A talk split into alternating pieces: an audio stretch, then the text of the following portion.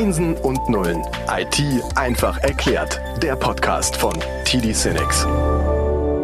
Herzlich willkommen zum Podcast Einsen und Nullen. IT einfach erklärt. Wir starten jetzt die dritte Episode. Wir sind aber am Ende eines Schwerpunktes zum Thema Datenspeicher, präsentiert von HPE. Das ist unser Sponsor. Wieder zu Gast, oh Wunder, ist Etty. Ich werde den vollen Namen jetzt nicht mehr sagen, weil ich glaube, wir wissen jetzt, wer du bist.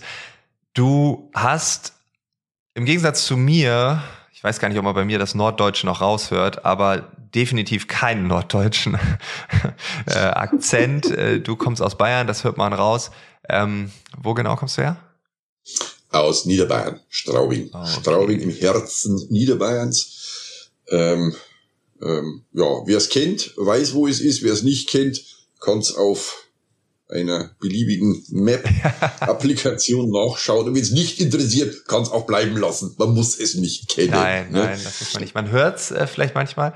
Ähm, Straubing, irgendwas ist in Straubing, Kabarett oder sowas. Da habe ich irgendeine ganz dunkle Erinnerung. Nee, was wir haben, ist ein Gäubodenfest, das zweitgrößte Volksfest. Ah der Welt, Bayerns, keine Ahnung. Ja. Gut, es gibt Unterschiede zwischen der Welt und Bayern. Das ist natürlich jetzt eine. Ah, das ist eine Frage, philosophische Frage. Das ist eine ist nicht automatisch das, was das Größte in Bayern ist, auch das Größte der Welt. Aber äh, naja, da könnten jetzt Philosophien genau, aufeinander genau. prallen, die sich nicht notwendigerweise durch große Kompatibilität auszeichnen. Ähm, ähm, Nö, also, aber hier, wo, wo ich bin, lebt man noch das Mir sein Mir. Und ähm, ähm, ähm, ich hoffe auch, so gern ich IT und Innovation mag, es ändert sich nicht oder wird sich nicht ändern oder nicht nennenswert. Ich glaube, es wird sich nicht wirklich ändern. Okay, also die Region ist zu deiner Heimat geworden. Das heißt, wenn ich dich auf diesem Volksfest, also ich weiß nicht, wie lang es geht, eine Woche, ein Wochenende, äh, wie, wie lang auch immer, aber wenn wir dann morgens ein Interview machen würden, Könntest du dann noch über Datenspeicher reden? Selbstverständlich. Ja, okay. Gut, das äh, lassen wir mal so stehen, ob es Ironie war oder nicht. Im Regelfall das Volksfest vermeide, da sind mir zu viele Menschen. Ach so, okay. Ähm, insofern. Da kommt der ITler. Da kommt dann doch der ITler. Genau, der durch, kommt ne? voll durch da. Also. okay, aber wir haben ja ein anderes Thema. Ähm, vielleicht, äh, falls man nicht googeln will, Schraubing zwischen Regensburg und Passau, grob gesagt. Das, genau, äh, an der Donau. Ja, genau, an der Donau. Ähm, ja, wunderbar. Also äh, Datenspeicher ist Thema. Wir sind in der letzten Episode, das heißt, wir sind im Future-Bereich. Wir wollen über die Zukunft reden. What's next? Was kommt da als nächstes? Wo geht die Reise hin?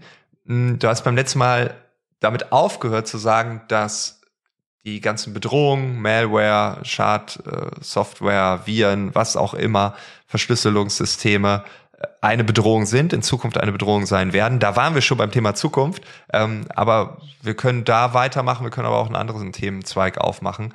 Was glaubst du, kommt so als nächstes? Neben dem Protokoll, was mehr nutzen und dann nicht mehr im einstelligen Bereich ist. genau. Storage generell oder, oder, oder, oder Speichersystemtechnologie hat gegenwärtig, wenn man jetzt, wenn man jetzt von heute in die Zukunft gucken will und quasi extrapolieren möchte, eine etwas undurchsichtige Gemengelage. Warum? Weil wir sehr, sehr viele Dinge gerade ändern, die wir die letzten 20 Jahre, 30 Jahre, fast 40 Jahre nicht geändert haben oder respektive nicht ändern mussten. Wir haben ein neues Protokoll, NVMe. Damit ermöglichen sich ganz andere Arten von Zugriffe, eine viel, viel höhere Parallelisierung der Zugriffe, eine, eine viel, viel ähm, äh, größere und, und gerechtere und schnellere Bandbreitenverteilung. Da müssen sich die Betriebssysteme anpassen, da müssen sich die Applikationen dafür anpassen, um diese Vorteile auch tatsächlich nutzen zu können. Das heißt, auch die Betriebssystem- und Applikationsprogrammierer sind auf Jahre hinaus erstmal beschäftigt, ausnahmsweise mal die Innovationen der Speichersystemtechnologie zu implementieren. Ansonsten war es immer umgekehrt.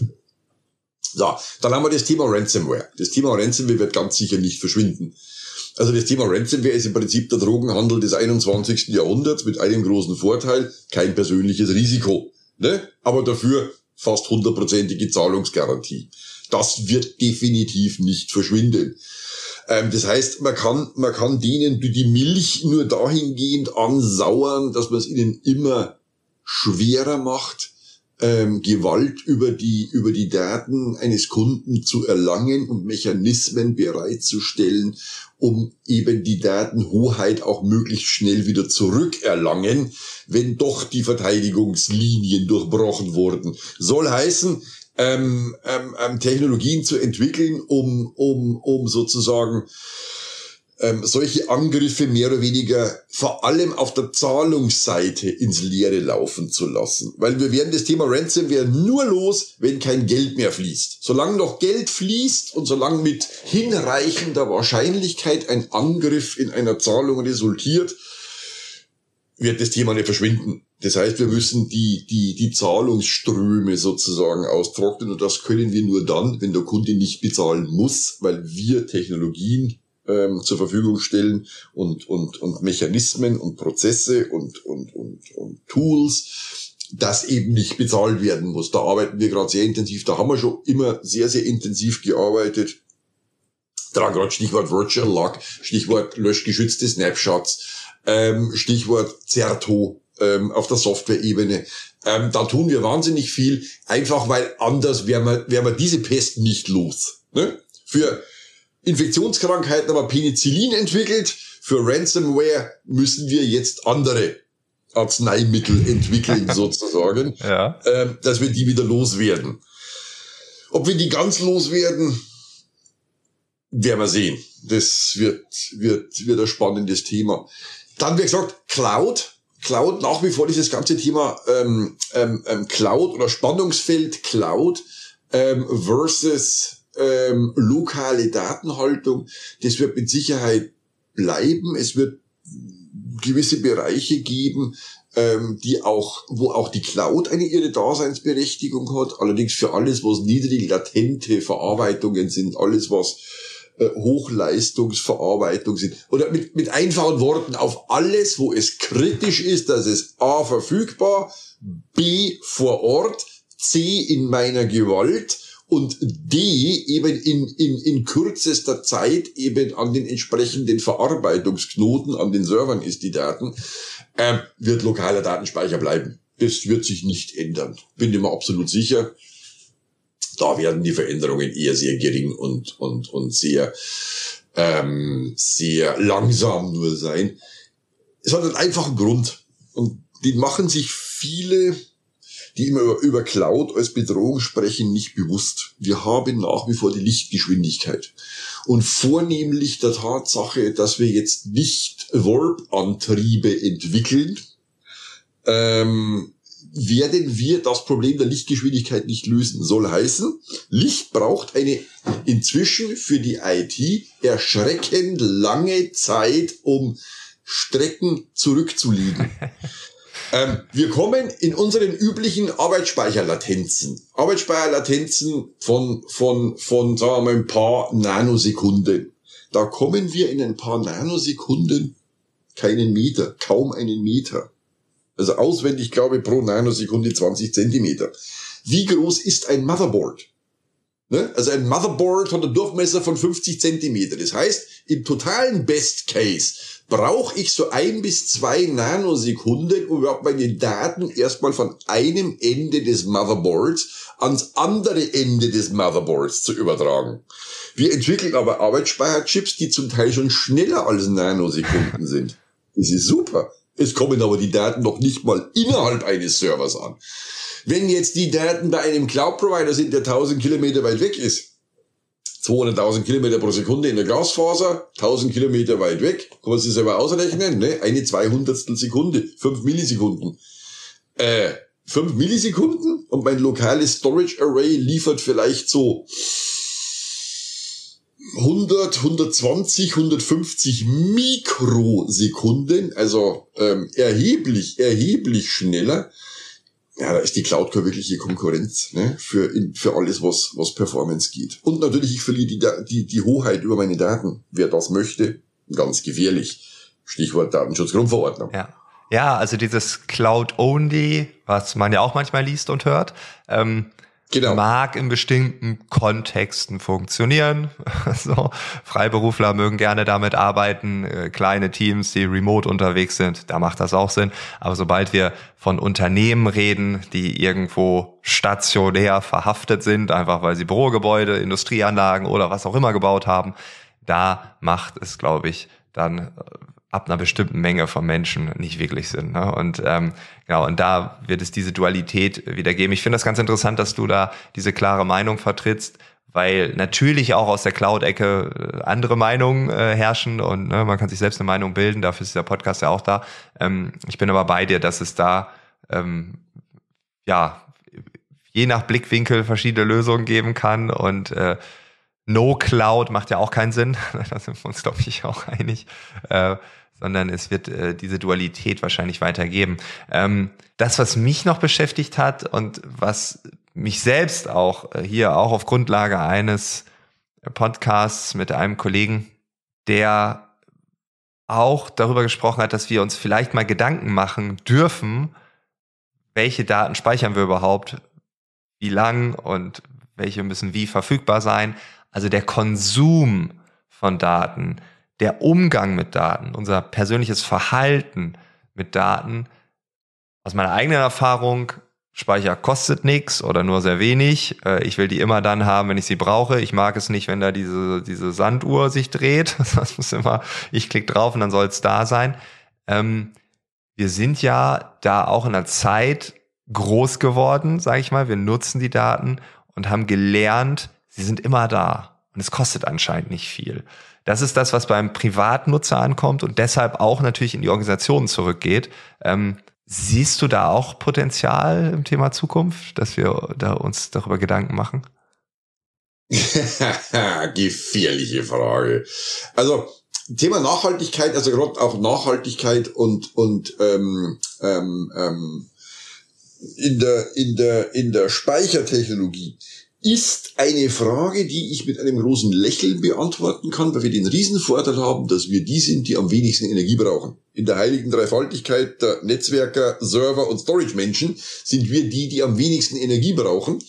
Ähm, ähm, weil, ich sage einmal, für vier bis fünf aktuelle Serverprozessoren kann ich ein Storage-System mit ein paar hundert Terabyte betreiben. Ähm, nicht Server, nur die Prozessoren. Ja. Ne? So, so, so ein popliger Prozessor hat inzwischen bis zu 300 Watt, was der an Energie braucht. Wenn ich da 5 nehme, habe ich 1,5 kW, 1500 Watt. Ah, da kann ich easy und locker 100 bis 150 Terabyte an Storage damit betreiben. Redundant. Ja. Gar kein Problem. Ähm, und jetzt stellen wir uns vor, wie viele Server im durchschnittlichen Rechenzentrum sind und dann wissen wir, wir sind super nachhaltig. So eine kleine SSD braucht 3 Watt, die braucht gar nichts. Ähm, äh, insofern, da sind wir mal auf der, auf der sauberen Seite. Aber jetzt kommt natürlich die, die, die, wie soll ich sagen, die psychologisch-philosophische Frage und zum Teil auch die rechtliche Frage. Den rechtlichen Rahmen darf man dann nicht außer Acht lassen, ähm, ähm, weil Daten natürlich einen gewissen Wert darstellen und Daten auch gewisse Begehrlichkeiten wecken, nicht nur beim Benutzer. Und Daten natürlich auch psychologisch, und jetzt kommt's, ähm, für uns ganz wichtig sind, weil sie ein Teil von uns selbst sind oder zu einem Teil von uns selbst werden. Jeder, der Kinder und, und, und, und junge Erwachsene äh, äh sozusagen hat, äh, sei es im Teenageralter oder im, im Studentenalter, weiß, wie unglaublich eng die Verzahnung des Kindes mit seinem Smartphone ist. Und, und da, da, da, da ist ja inzwischen, wenn das Ding mal kaputt ist, ist ja tatsächlich, sind ja klassische Entzugserscheinungen. Ja. Ne? Ähm, ähm, ähm, und insofern behaupte ich jetzt einfach mal, äh, werden wir in Zukunft immer nur mehr und nicht weniger Daten haben. Das glaube ich einfach okay, nicht. Okay. Äh, das glaube ich jetzt aus, aus, wie soll ich sagen, aus, aus, einfach nur aus psychologischer Sicht nicht. Ich glaube, die ganze Storage-Industrie wird große Anstrengungen unternehmen müssen, aber auch wollen. Ähm, immer mehr Kapazität, immer Preiswerte für immer weniger Euro pro Kapazitätseinheit zur Verfügung zu stellen. Das, da, da wird die Maus keinen Faden abbeißen. Das, das ist eins der, der ganz, ganz großen auch Innovationstreiber. Ähm, ich glaube aber auch nicht, dass wir so gesamtgesellschaftlich ähm, da zu einem Umdenken kommen. Wobei Umdenken ist, ist, ist fast schon zu, wie soll ich sagen, zu negativ ja, oder ja. zu zu wunschbehaftet. Das will ich eigentlich gar nicht ausdrücken damit. Aber ich glaube nicht, dass es zu einer Änderung kommen wird. So muss man sagen. Ähm, dass wir auf, auf Teile der Daten verzichten und die, die, die permanente Verfügbarkeit halte ich für eher ausgeschlossen. Und sagen wir ganz realistisch, sonst würde dieser Podcast gar nicht funktionieren. Ähm, weil ich glaube nicht, dass sich den jemand zu Hause am PC mit seiner fest verkabelten Internetverbindung anhört, oder es werden ganz wenige nur sein. Ähm, ähm, ähm, und, und zweitens, auch die Arbeitswelt lässt sich, lässt sich ohne diese ständige Verfügbarkeit aller Daten gar nicht mehr vorstellen. Ähm, wie häufig schauen wir schnell irgendwo irgendwas nach, wenn wir etwas tun? Ähm, wir sind es einfach gewohnt inzwischen, ne, seit 20 Jahren, dass wir den kompletten Datenbestand der Menschheit permanent unter unseren Fingerspitzen haben. Und ich muss ganz ehrlich sagen, das ist auch was unglaublich Schönes. Ähm, und ich hoffe auch persönlich, dass das nicht weggeht. Ähm, gut, böse Zungen behaupten, früher hat man, hat man, hat man gedacht, dass, sagen wir mal, gewisse negative Entwicklungen in der Gesellschaft aufgrund eines Mangels an Information ähm, passieren. Das wissen wir heute, war es definitiv nicht. Ähm, andererseits, ich glaube, ohne ohne, ohne, sage ich mal, den, den ungehinderten und freien Zugang zu allen Informationen würden wir auch fürchterlich vereinsamen, um nicht zu sagen, ähm, Teile tatsächlich unserer, unserer freiheitlichen Gesellschaft verlieren. Das wäre mir, glaube ich, noch unangenehmer. Und insofern investieren wir lieber in Speichersysteme, dann hat jeder seine Daten. Ähm, und und äh, man könnte in dem Zusammenhang fast sagen, vielleicht wird dadurch die Welt zu einem besseren Ort. Ja, ja es ist definitiv philosophisch an dieser Stelle. Ich habe mir schon öfter gesagt, so ich äh, knips dann irgendwie meinen Sohn, der spielt dann in dem Sandkasten und ich mache zehn Bilder und eins ist gut. Jetzt könnte ich mir die Arbeit machen, die neun anderen zu löschen.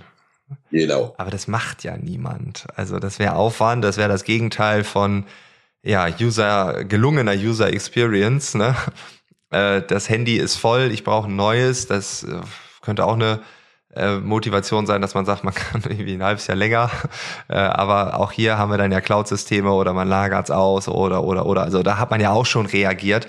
Das heißt, ähm, ja, es ist äh, mit Daten oder wie oft habe ich mir schon bei einem neuen Rechner vorgenommen, mal vernünftig alles abzuspeichern oder sowas äh, oder dann zu löschen und so, ne? Und es ist einfach äh, nicht praktikabel aufgrund, und das muss man auch sagen, der hohen Datenflut. Also es ist auch hier wieder ein rekursives Verhältnis äh, oder Verhalten, was wir haben. Wir haben viele Daten, die auf uns einprasseln äh, und die dann noch zu filtern und dann zu löschen, ähm, das, da gehört schon eine Menge Disziplin zu. Da beneide ich die, die dieses Verhalten vielleicht früher gelernt haben, weil man das früher musste äh, und vielleicht heute noch so teilweise hinbekommen. Aber ich glaube, dass gerade jüngere Generationen einfach in dieser Unendlichkeit von Speicherplatz einfach groß geworden sind und dementsprechend ja da auch einfach wahrscheinlich etwas losgetreten haben, wie du sagst, was man wahrscheinlich nicht mal einfangen kann. Ob das gut oder schlecht ist, ist philosophisch natürlich, wenn wir sagen, okay, äh, es kostet Speicherplatz, es kostet Energie, das ist halt so. Natürlich wäre es gut, wenn es weniger wäre, aber es hat dann auch Kollateralschäden eventuell, die man vorher auch noch gar nicht äh, wirklich beziffern kann. Ne? Also ja, cool. Etty, hast du noch eine Sache, die wir nicht besprochen haben, äh, die unbedingt noch zum Thema Zukunft äh, hier mit auf Band aufgenommen werden muss? Unbedingt, unbedingt, unbedingt. Ähm, hm.